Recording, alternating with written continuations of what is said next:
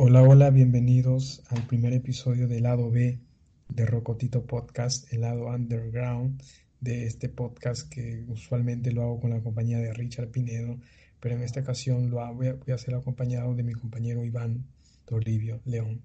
¿Qué tal? ¿Cómo estás, Iván? Eh, buenas noches a todos. Eh, es un gusto poder compartir este espacio con Alex eh, en atención al al programa o al esquema que se está planteando de Rocotito Podcast. Este, y bueno, este, en, esta, en esta oportunidad vamos a intercambiar algunas ideas eh, sobre el libro La racionalidad de Nicolas Rescher, ¿no? Claro, es el lado B, el lado underground de, de, Rocotito Podcast. El lado A va a seguir con Richard y quien, y quien le hable en algunas ocasiones sobre temas ya clásicos y comunes eh, del podcast. Y bueno, es necesario un podcast porque si bien vivimos en un país con crisis de, de, realidad política, de realidad económica, aún habemos personas que en estos contextos nos preguntamos las grandes preguntas de la especie de, que son relacionadas a la ciencia y la filosofía. Bueno, existen, existimos aún pesimistas como nosotros. Claro, claro, yo sí, totalmente de acuerdo. Me, me recuerda un ensayo de, de Borges sobre el el regionalismo argentino y sobre la literatura gaucha, donde él se queja, se queja de esas críticas eh, de los críticos literarios eh, argentinos de esa fecha, donde lo condenaban por no dedicarse a la literatura argentina, por no dedicarse al regionalismo, y él dijo, o él escribe, ¿por qué nosotros los argentinos no podemos dedicarnos a reflexionar sobre el universo? ¿no? Este, Exactamente. Eh, en este contexto también nosotros, peruanos, yo creo que tenemos total derecho de poder reflexionar sobre temas diversos, sobre temas que se discuten en el mundo, este, y sobre todo tomando en consideración bibliografía de, de primera categoría, ¿no? Exactamente. Y vamos a empezar con un texto ya clásico en términos de racionalidad. Si bien normalmente cuando hablamos de racionalidad se nos viene a la mente el, la filosofía moderna con Descartes, Kant, eh, y otros más. Eh, lo cierto es de que en el siglo XX un libro que es canon en la materia sobre la racionalidad, por hacer un buen análisis conceptual sobre el concepto de racionalidad y que empieza a, a dar luces sobre una nueva manera de entender la racionalidad, es el libro de Rescher, que es un filósofo estadounidense, aún con vida, un autodenominado pragmatista, heredero de la tradición pragmatista estadounidense, eh, que tuvo muchos libros antes de escribir Racionalidad, pero Racionalidad es uno de los más importantes. Interesante.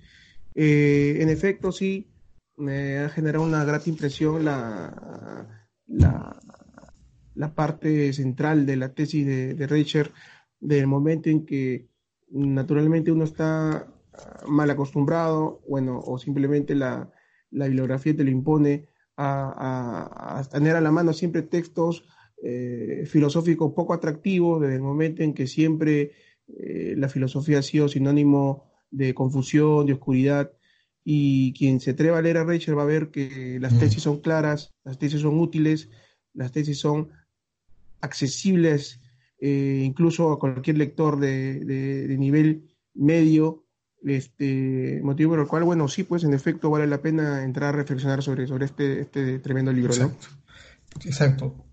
Bueno, antes de, antes de empezar, creo que se merece una justificación de por qué tratar la racionalidad. Y en lo personal pienso que la racionalidad es la principal pregunta de la filosofía. A mí hay un autor que a mí me gusta leer mucho, pero perso personalmente creo que está equivocado en todo lo que escribe, que es Richard Rorty.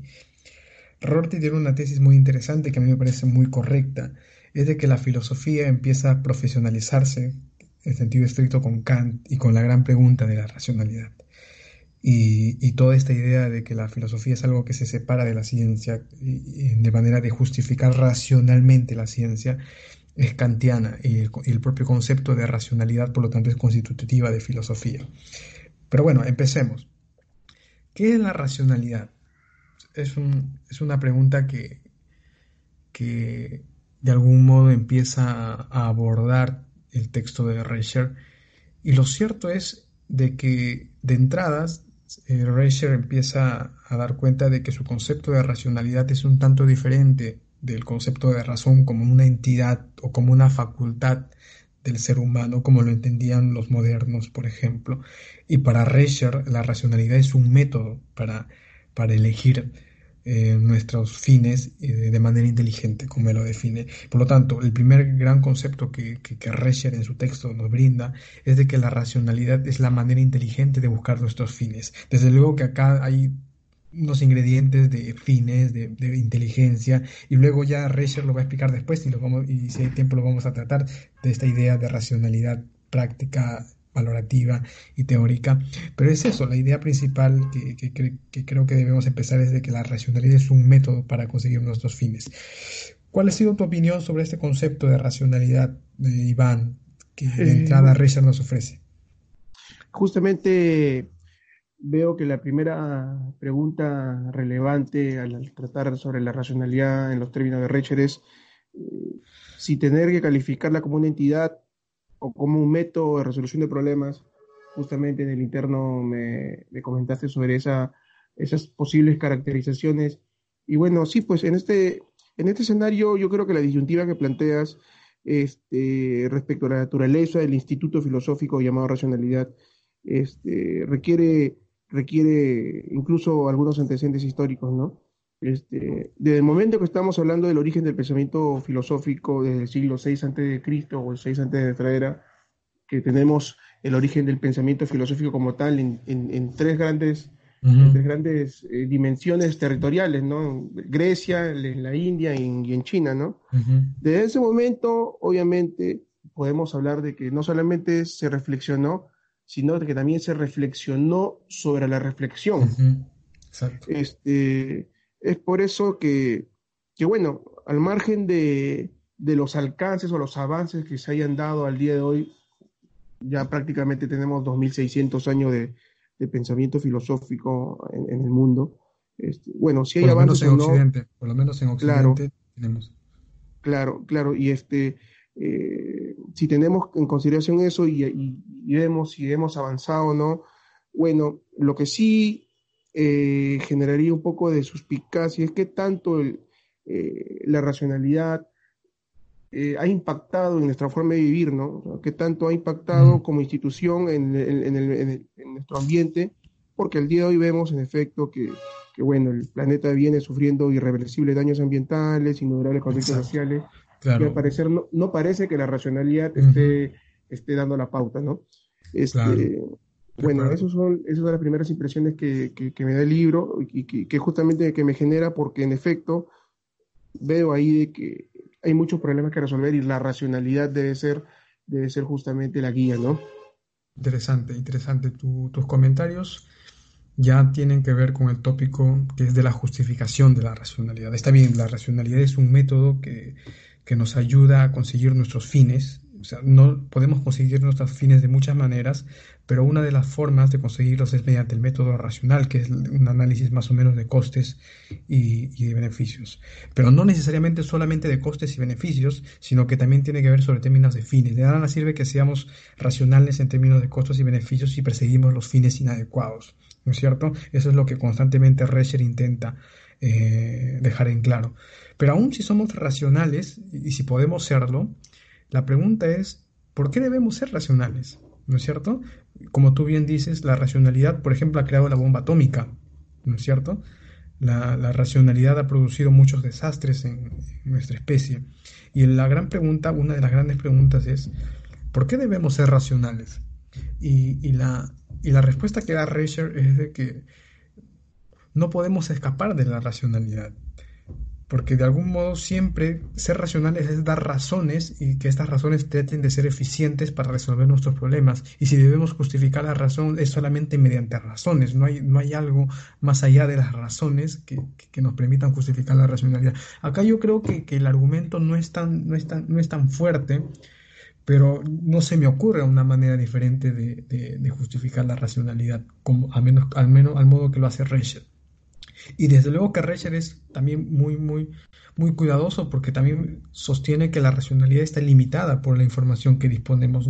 Ser racional ahora no es lo mismo que ser racional hace dos mil años porque la información es totalmente diferente. Justo a me llamó bastante la atención cuando en un, en un fragmento Recher, eh, dando, dando una pauta realista a su reflexión, indica de que, bueno, en efecto, si somos, si somos más estrictos, en realidad no es que eh, estemos dotados este, o no es que seamos estrictamente racionales, lo que en realidad tenemos es la capacidad para la racionalidad, lo que naturalmente en muchas personas, en la gran parte de la humanidad, es una capacidad que nunca se explota, ¿no? Y que tal vez nunca se explota.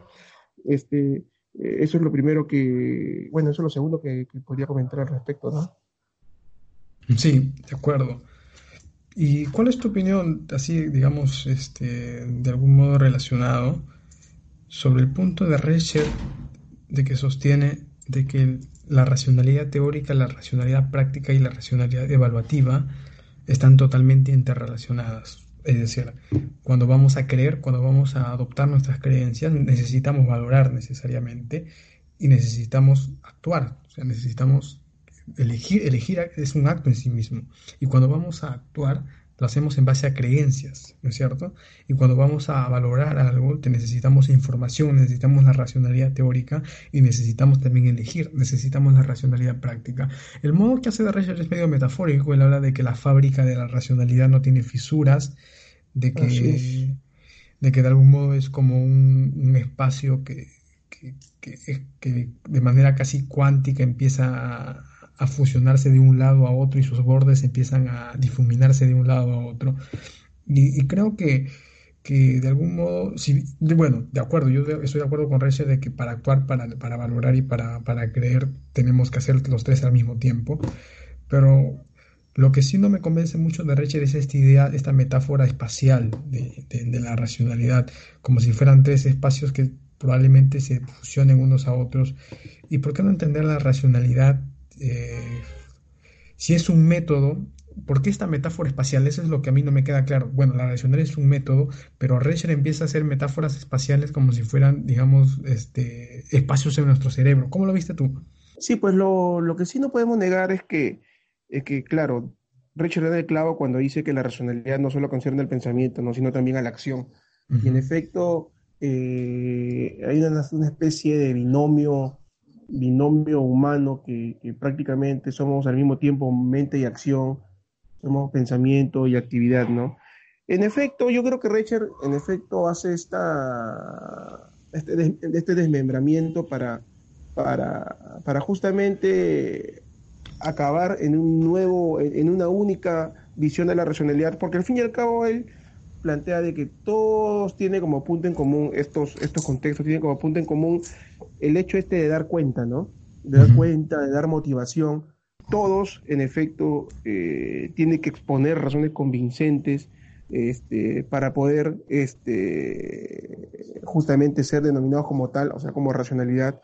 Y en efecto, estos, estos espacios, estos espacios eh, aislados que en su momento plantea conceptualmente, Mm, en efecto, yo creo de que tiene una especie de carácter ilustrativo, este, porque él mismo después reconoce que en realidad no hay más que una sola racionalidad y consiste en efectuar una elección de alternativas de la mejor manera posible, ¿no?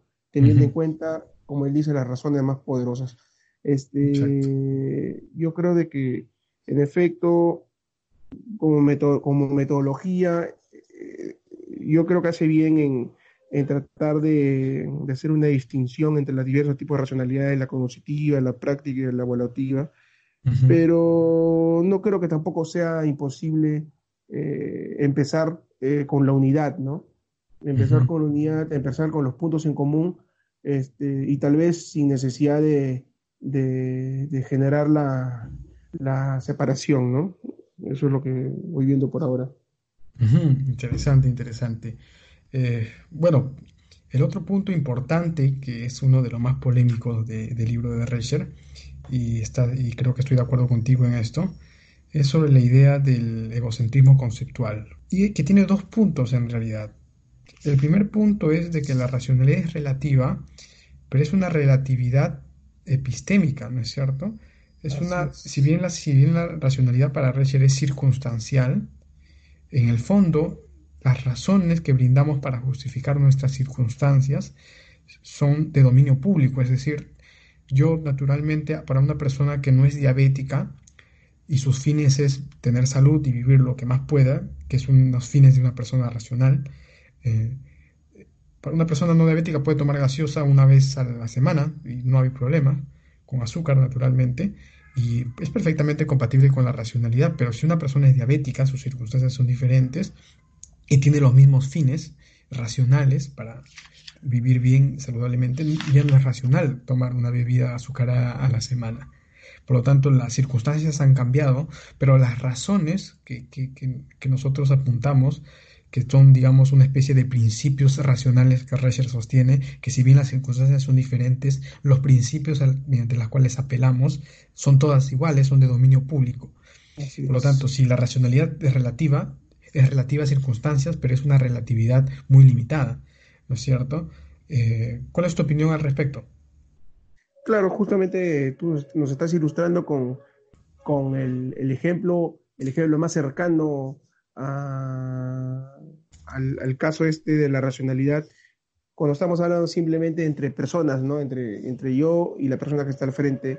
Eh, pero claro, no podrás negar que el asunto se vuelve mucho más complicado cuando estamos hablando ya de culturas, ¿no? Exactamente. Este, y eso es un asunto que, me cuesta eh, de algún modo aceptar eh, sin chistar, la, primera, la primera lectura que he tenido este capítulo 9 del libro de Reche sobre el, sobre el ecocentrismo conceptual, porque en efecto, sobre todo en un ambiente como el nuestro, este, estamos muy acostumbrados justamente al conflicto, al conflicto y a la, a la inexistencia de las superioridades culturales, al menos de cara a nosotros, ¿no? Justamente eh, seríamos, entre comillas, los vencidos porque en efecto la civilización occidental y en el caso concreto de nosotros la civilización española fue la que se impuso, ¿no? Recher este, plantea de que, de que nosotros estamos condenados a considerar como superiores este, nuestros puntos de vista racionales, este, pese a que sabemos de que existen otras racionalidades entre otras culturas, pero que es antitécnico, es contrario a la razón misma no considerar como superior eh, mi, propio, mi propia visión del mundo, ¿no? ese es un asunto que en realidad yo creo que está eh, o debería someterse al debate desde el momento en que yo creo que hay escenarios o hay contextos en los cuales eh, cuando no hay conciencia de lo que tu racionalidad local este, posee o alberga, este, ¿cómo podría llegarse a la conclusión de que en efecto lo que tú tienes es lo mejor? Yo creo claramente, y Recher sería uno de los más autorizados para ello, en tanto él conoce, y él dice, ¿no? Yo conozco claramente los fundamentos de por qué mi racionalidad es la mejor, o sea, la, occidental, pero no es el espacio para exponerlo, y obviamente el libro no consiste en eso. Este, pero él los conoce, pero, y los que no, los que no conocen como él la racionalidad local o la racionalidad que, ejercen o practican, ¿cómo podrían disputar o cómo podrían considerar como eh, superior la que ellos tienen? Del momento en que yo creo que solamente el conocimiento de la causa o el conocimiento de tu racionalidad en todos sus extremos eh, sería lo que te autorizaría ¿no? a poder eh, ejercer o poder asumir esta tesis de Rescher lo que en realidad me parece un poco difícil de, asumir o, de aceptar desde el momento en que normalmente la, ignorancia es la que reina, ¿no? No sé cómo tú, tú observas o qué, qué tienes sobre el particular. A ver, la opinión de Richard sobre este punto es algo muy parecido a lo que, por ejemplo, sostenía Hacking en términos de probabilidad Estamos hablando de nuestro concepto de racionalidad. Es un concepto que ha nacido en Occidente y que resulta un tanto mm, paradójico, un tanto problemático que empecemos nosotros a exigir que otras culturas hayan descubierto nuestro concepto de, racionalidad. Probablemente ellos tengan otros conceptos de racionalidad y que no tienen nada que ver con, con nuestro concepto, pero no podemos escapar del nuestro. Es como nuestro concepto de probabilidad. Nosotros estamos imbuidos en nuestro concepto de probabilidad occidental que nace con la y y eso resulta un tanto problemático que empecemos a hablar de probabilidades en nuestros términos de otras culturas. Lo mismo pasa acá con racionalidad y Reicher lo deja muy en claro. Estamos hablando de nuestro concepto de racionalidad y si bien nosotros podemos evaluar a otras culturas como más y menos racionales con nuestro concepto de racionalidad, eh, no podemos este, empezar a sostener cuál es el mejor o peor concepto de otras culturas, porque no podemos escapar de nuestro concepto, porque es nuestro concepto que nos empieza a, a, comer toda nuestra conciencia conceptual al respecto. Y, creo que de algún modo tiene razón. Yo no veo cómo, por ejemplo, puedo salir de mi concepto de causalidad que me he formado de la cultura que he heredado y tratar de entender otro concepto de causalidad eh, y tratar de decir cuál es el mejor o cuál es el peor porque los límites conceptuales me abruman y, creo que Reicher acá de algún modo, si bien sus argumentos no, son tan convincentes, en el fondo creo que tiene razón, no podemos escapar de nuestros límites conceptuales. Eh, los límites conceptuales que hemos heredado, como el de racionalidad, el de probabilidad, el de conjunto, el de número, el de suma, el de geometría, el de espacio y todos los conceptos que hemos heredado de nuestra cultura occidental, no podemos ver más allá de ellos. Hay un horizonte conceptual muy fuerte que, que nos limita. Y creo que Reicher tiene razón. Si nosotros vamos a adoptar un concepto de racionalidad, lo adoptamos porque creemos que es el superior. Y, si yo voy, a, voy a decir, no, el concepto de racionalidad occidental es inferior al concepto de racionalidad, no sé, indio, es que estoy suponiendo de que el concepto de racionalidad indio es superior al, al occidental siempre hay una supremacía de nuestro concepto. O sea, hay dos argumentos muy fuertes de Reicher.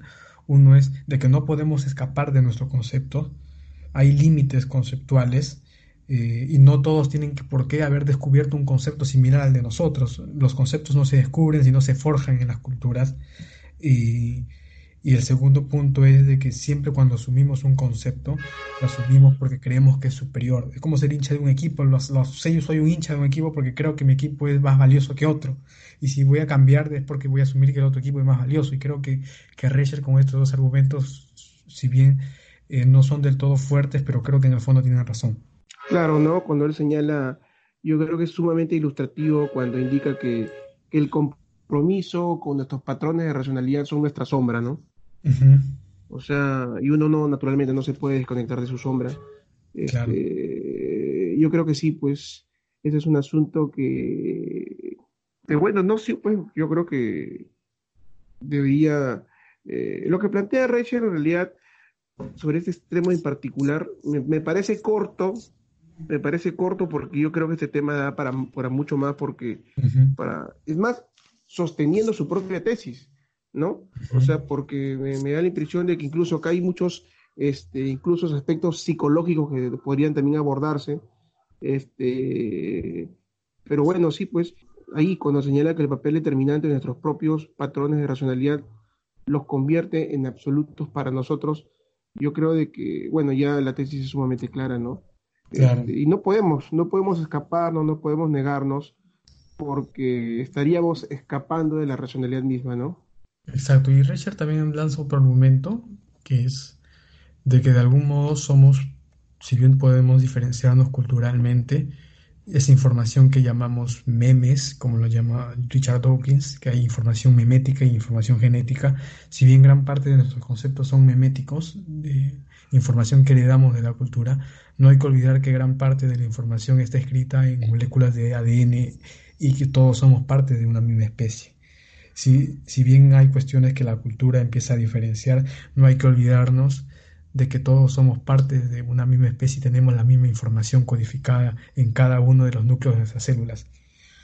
Claro, yo creo que sí, pues ese es el, ese, ese, esta tesis central en, en, Recher y, y, bueno, no, no, no, no, no avisoro eh, ahorita argumentos contrarios, justamente lo que no veo justamente es calidad técnica en los que sostienen lo contrario.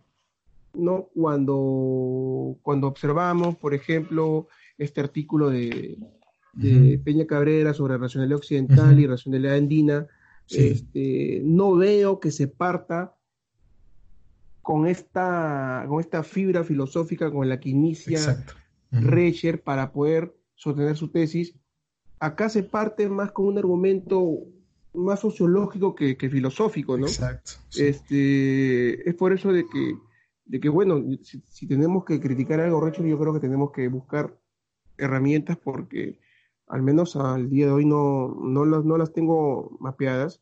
No sé cómo, no sé qué, qué experiencia tienes tú o qué, qué, has podido revisar. Sí. Que se oponga a esta tesis, ¿no? Hay, sí, eh, hay por ejemplo, hay, posturas como las llamadas epistemologías feministas, epistemologías del sur de Boaventura y otros más, que son, en realidad las he leído, me he tomado el tiempo, son malas, ya no me gustan su manera de, hacer filosofía. El que sí me agrada es que, ya lo mencioné al inicio, que es un autor que me gusta cómo escribe su argumento, a pesar de que creo que esté equivocado, que es Richard Rorty. Probablemente, quizá en algunos capítulos tratemos su concepto de, cómo la racionalidad eh, es una manera de entender la filosofía occidental, pero hay alternativas y son argumentos muy buenos, pero ya habrá tiempo. ¿Qué opinas tú, Iván? Yo creo de que, bueno, sí, continuar con la temática me parece algo relevante para poder este, seguir desarrollando todos los espectros que, sean útiles para el debate de la racionalidad, ¿no?